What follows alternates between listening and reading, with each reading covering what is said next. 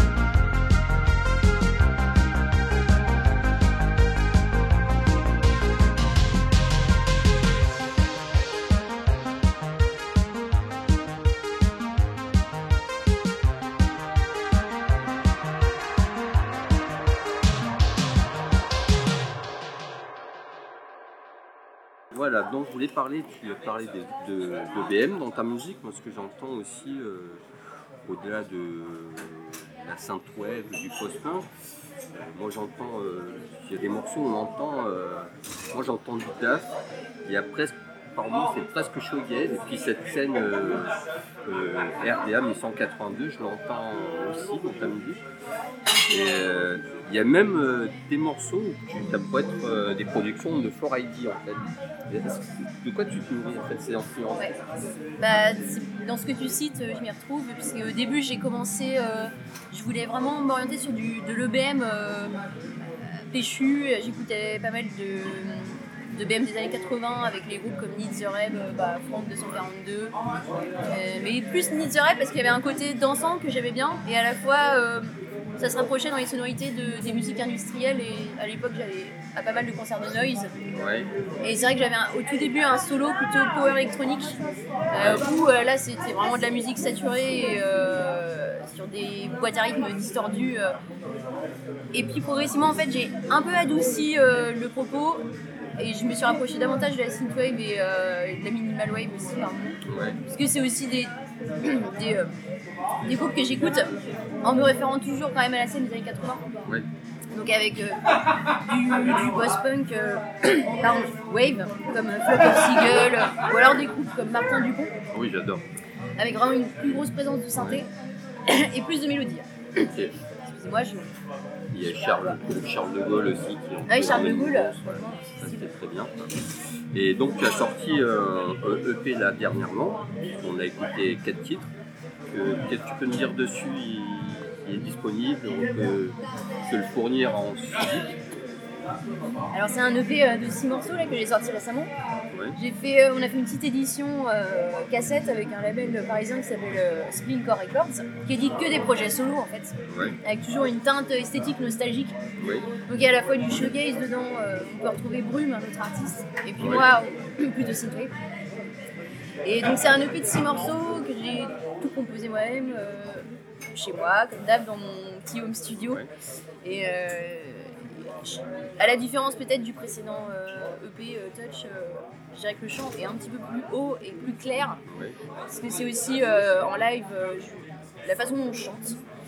Et ça- voilà, il y a une petite différence en- en- au niveau du chant et aussi sinon j'ai investi dans un nouveau synthé donc j'ai voulu rester dans une, même teinte de synthé. C'est un synthé analogique que j'apprécie bien.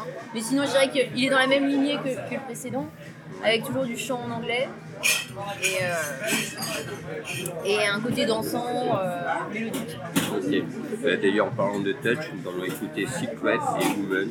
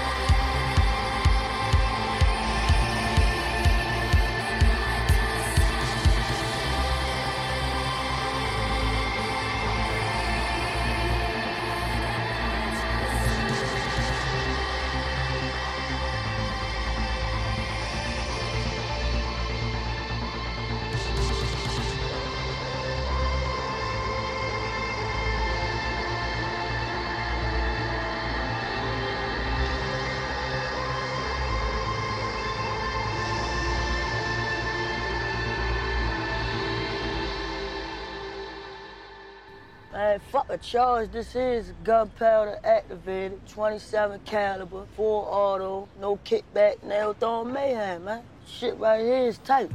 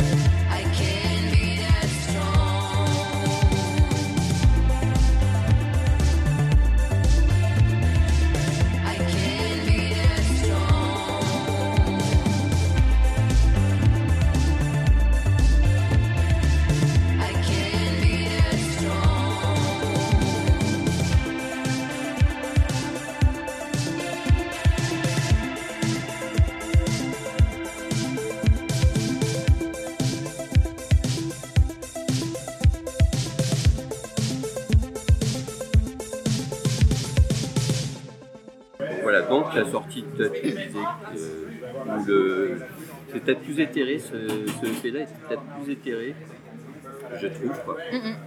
Euh, donc, à travers ces... Ouais, tu t'es nourri différemment, peut-être Ah, En fait, dans Touch, euh, c'est sûr que j'étais euh, encore sur une base très MAO, à composer euh, sans vraiment me poser la question de comment me restituer en live. Parce qu'au début, en fait, Carigos ne pensait pas en faire des concerts. C'est vraiment un projet euh, bedroom music.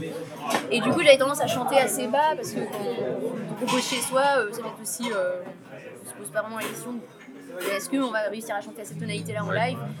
Et aussi euh, sur, euh, sur le, le nouveau, euh, j'ai voulu être aussi plus direct dans le son, plus, plus efficace, avec peut-être moins de nappes de synthé qui parfois pouvaient aussi, je trouve, euh, brouiller le mix. Donc là j'avais envie qu'il soit qu'il y ait plus de dynamique, euh, en restant sur aussi des, des morceaux assez courts et structurés, euh, couplet refrain, couplet refrain, quelque chose assez simple, assez minimaliste en somme. Très bien. On va écouter le titre Recluse et Ovipine.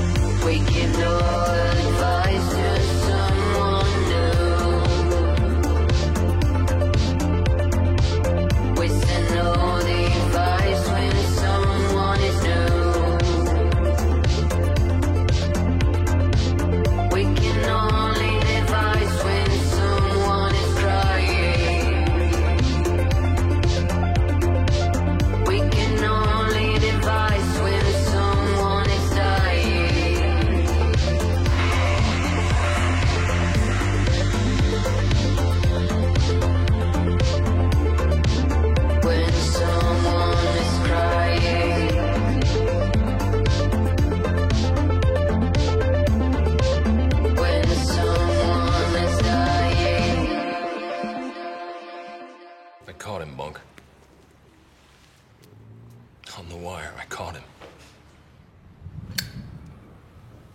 He doesn't fucking know it.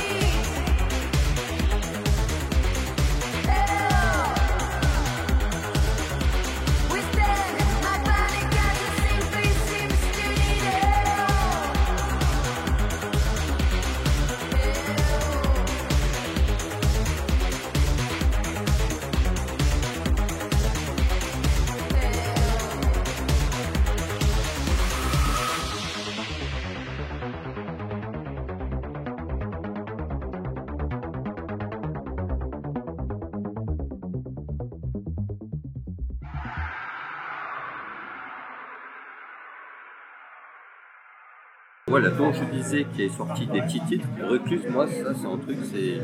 euh, on va écouter ça en soirée chez moi, en fait. J'ai commencé, j'ai découvert avec ce titre-là, donc c'était un peu en retard, qui est sorti en 2020. Je sais pas si on le retrouve sur le EP, en fait.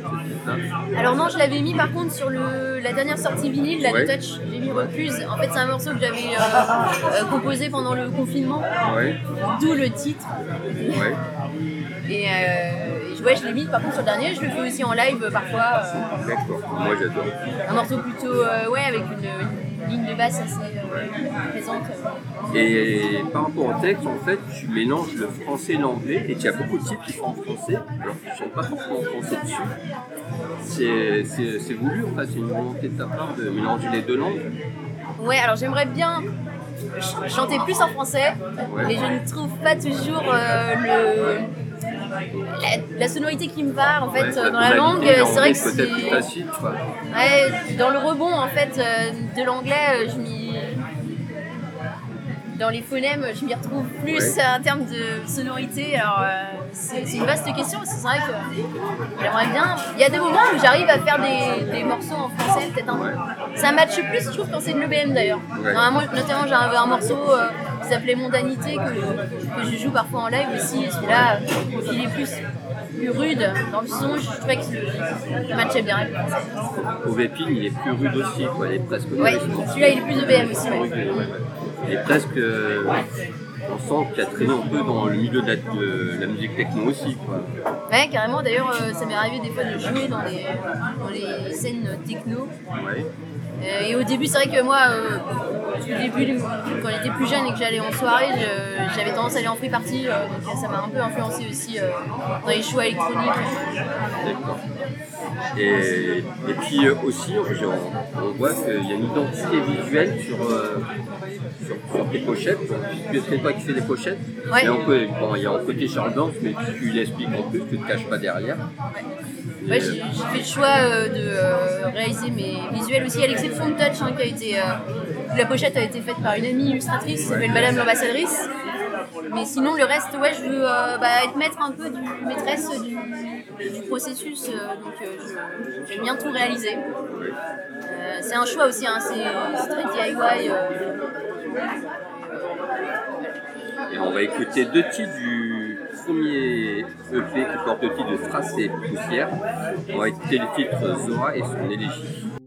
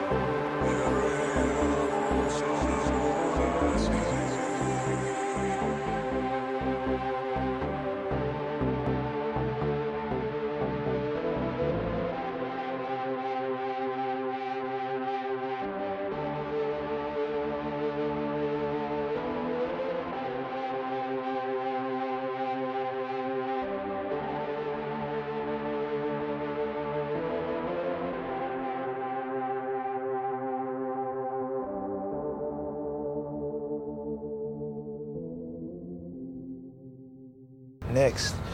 We stepped the June bug for talking that shit. He was a dead man when he opened his mouth. He just walking around not knowing it.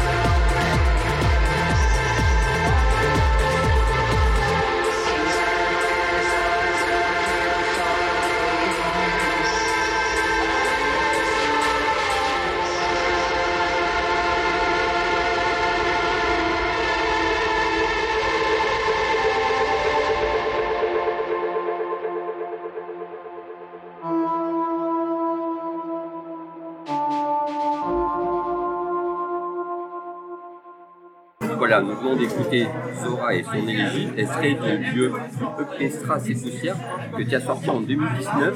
C'est une de tes- Il y a une version remix aussi qui existe, j'ai vu. Oui. Et ça en 2019, tu as commencé avec ce titre-là. en fait. Ouais, j'ai vraiment commencé, bah, c'est bedroom euh, chez moi, euh, donc le son est beaucoup plus caverneux. euh, là, c'est, j'ai pas joué beaucoup de ces titres-là en live, par exemple. C'est un son, euh, je dirais, plus intimiste, euh, plus, euh, plus sombre aussi, Ouais. un petit peu plus sombre. Lofi, dans le, j'avais ouais. je cherchais à avoir un mix assez Lofi. Euh, J'écoute pas mal aussi des, des sorties du label des Titri euh, qui jouent sur ce- cette esthétique. Il y en a qui appellent ça hypnagogique. Bah, en fait, le son paraît brumeux. Et donc, ça, c'est une des, des techniques de mix qui permettent d'avoir un son un peu lointain. Il y a notamment Black Marble qui est hyper connu dans ce style, un américain. Et pareil, euh, c'est très bien composé et tout. Et euh, lui, il joue en live, euh, il arrive à reproduire ce son-là en live. ouais. Et tu revis tes, tes, tes morceaux en fait sur scène ensemble. On va, voir- on va assister à autre chose. Ouais, il y en a certains que je rejoue. euh, J'aime bien les structurer un peu sur scène. Ouais. Même si euh, le dispositif sur scène il est assez minimaliste, euh, j'ai un synthé, une voix, une basse. Et euh, j'envoie euh, mes pré-productions euh, de boîte à rythme et de, de certaines lignes de basse de synthé sur les morceaux que j'ai composés. Donc j'ai une fille toute seule, parce qu'il y a, on parlait tout à l'heure hors antenne de la scène féminine, parce que sur l'émission on parle souvent de cette féminine, moi en l'occurrence, souvent de cette féminine qui est vraiment en une effervescence. Est-ce que tu ressens ça, que ça, que que les choses bougent de ces derniers temps quoi Ah oui, c'est sûr qu'il y a une mixité euh, plus visible, je trouve, sur scène. Plus de, dans les groupes récents qui arrivent, euh, je vois euh, pas mal de groupes vraiment mix avec des, des, postes tenus par des, filles à guitare, à la batterie, qui sont pas spécialement des, instruments habituellement euh, euh, féminins, même si euh, le qualificatif après il, il se questionne. Mais du coup, en tout cas, ouais, ça fait plaisir. Et puis, il y a plein de projets solo aussi de filles. de... C'est pas toujours évident le format solo en live et ça permet aussi de s'exprimer quand on n'a pas forcément sa place par le réseau. Donc ça, moi personnellement, ça m'a aussi permis d'avoir pas mal de dates de concerts. euh, euh, ça c'est quand même cool que les lignes bougent. Ouais. Oui, parce que tu fonctionnes en indépendant en fait. Euh, quel regard tu portes sur le, justement sur le, le milieu de la musique actuellement là qui est, euh, qui est très étrange en fait, hein, parce qu'on vend moins de disques, puis il y a un retour du, du- de support vinyle, puis il y a des cachets qui flambent par moment. C'est Ouais. compliqué de, de gérer tout ça en fait. C'est clair. Je dirais qu'il y a une partie euh, du milieu euh, musical euh, qui, euh, pour lequel le, le qualificatif d'industrie euh, Ouais. se joue complètement euh, avec euh, des grosses structures qui prennent toutes les parts du marché. C'est impressionnant quand on voit la concentration économique dans le réseau des festivals et des salles de concert. c'est assez effrayant.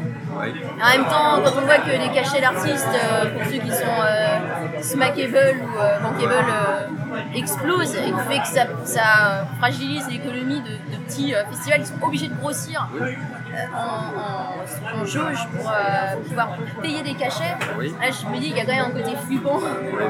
Et c'est pour ça que heureusement que la scène DIY reste costaud et socially good. Ouais. Parce que tout ce qui est du, ouais, du- Et- de l'économie en tout cas euh, en vivre, de la musique, ça- c'est quand même un certain chemin de croix euh, si on veut pas euh, s'engouffrer dans les, euh, les esthétiques dominantes. C'est complexe, quoi. en fait, d'être libre en fait de, choix.